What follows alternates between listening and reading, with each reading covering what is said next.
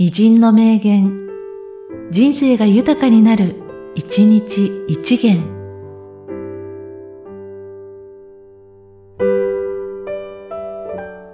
10月5日、大浜信元。人の価値は、生まれた場所によって決まるものではない。いかに努力し、自分を磨くかによって決まるものである。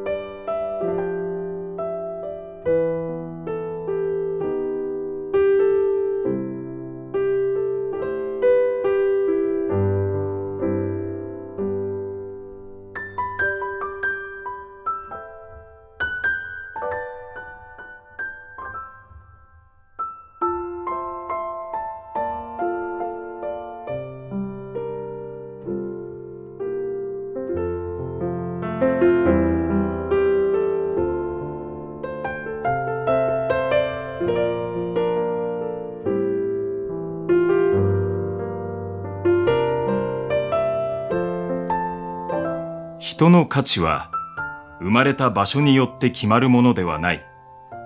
いかに努力し自分を磨くかによって決まるものである。